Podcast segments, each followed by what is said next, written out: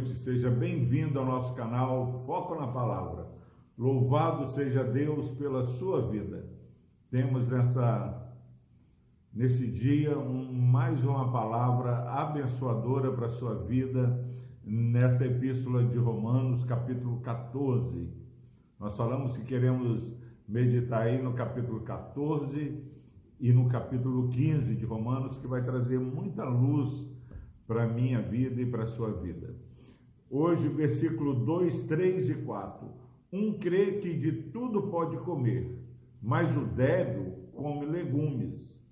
Quem come, não despreze o que não come, e o que não come, não julgue o que come, porque Deus o acolheu. Quem és tu que julgas o servo alheio?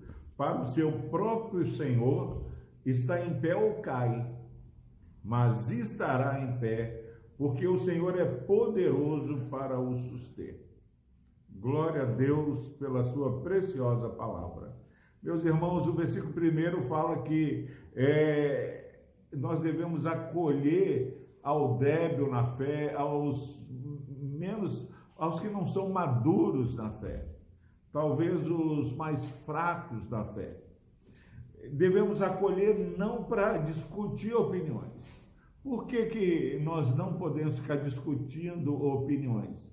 Porque, um, uma pessoa acha que pode comer de tudo, mas o débil, aquele que tem menos maturidade, acha que só pode comer legumes. E eu não estou falando aqui de religião. Há religiões que pensam muita coisa parecida com isso, mas um crê que tudo pode comer mas o débil come legumes. Quem come, não despreze o que não come. E o que não come, não julgue o que não come, mesmo que seja carne de porco, porque Deus o acolheu.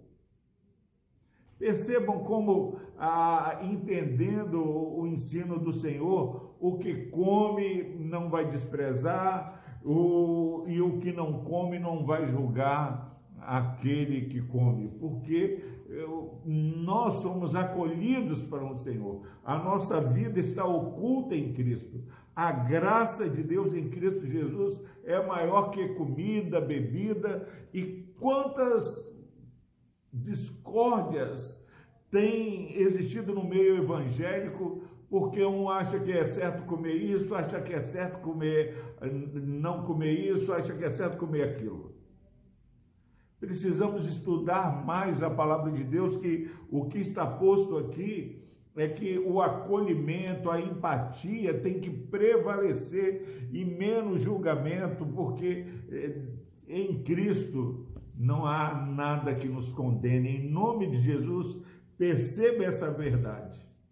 Mas se você tem insistido, se eu insistirmos a julgar, porque é muito fácil numa conversa, daqui a pouco já estamos julgando aquele que é, tem uma prática diferente da nossa.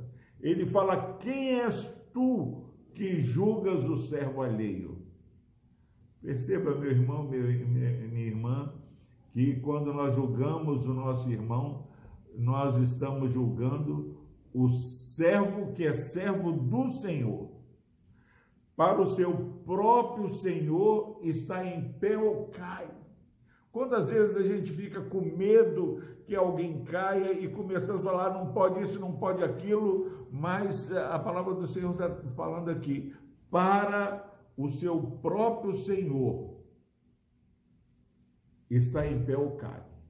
Logo após, ele dá uma ênfase, mas estará em pé, porque o Senhor é poderoso para o suster.